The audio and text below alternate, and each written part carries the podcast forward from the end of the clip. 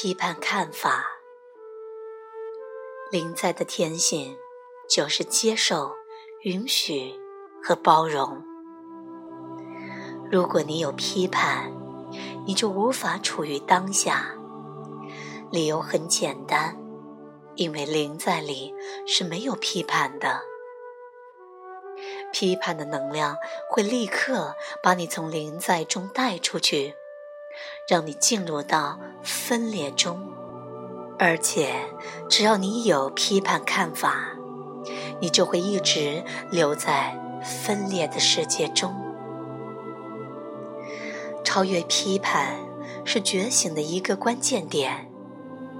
但是，如何让自己不再批判呢？如果你抗拒批判或试图除去它，它反而会在你之内更加茁壮。你能做的就是，每当批判从你内在升起时，去拥有它、承认它、坦白它和表达它。而且，在你这么做时，你必须。没有任何批判。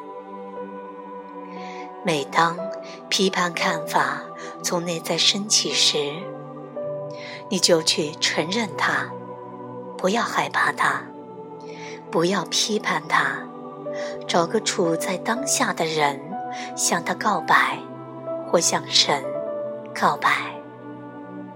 神就存在于你的内在寂静的核心里。神，你看到了吗？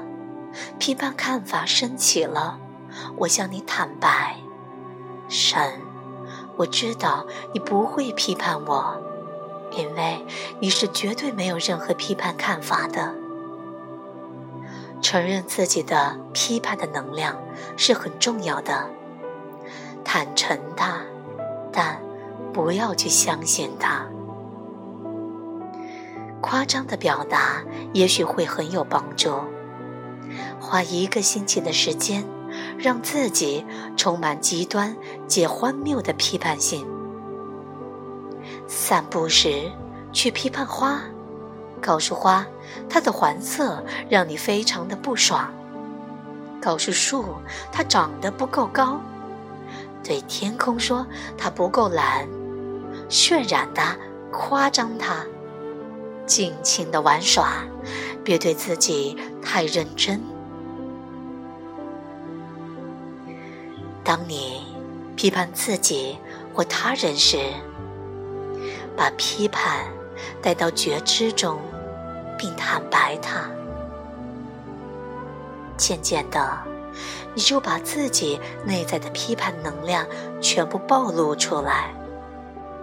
它就会失去控制你的力量，它会开始消减。不是因为你试图去除掉它，而是因为你很愉快的拥抱它和接受它。批判会在爱和接纳的面前臣服。一旦没有了批判，就没有任何东西把你绑在分裂的世界里。现在，你自由了。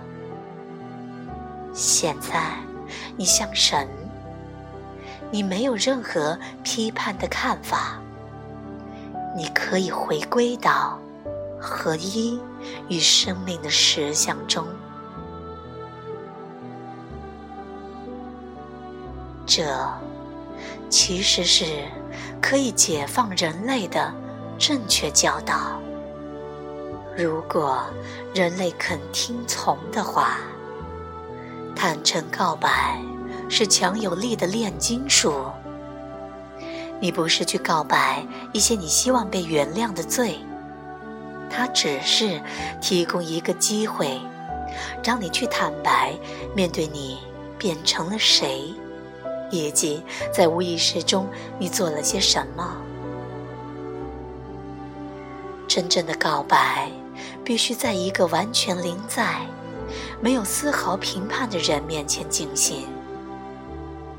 如果你找不到这样的人，就像一棵树告白，树不会批判你；或向神告白，神就存在于你内在寂静的核心内。坦诚告白是拥有所有自己抛弃、否认的层面的一种方法。那些你隐藏、抛弃。批判或压抑的一切，都活在你的无意识中。如果你想要觉醒，你必须不带批判的将这些全部都带到觉知当中。坦诚告白，使这个过程能够发生。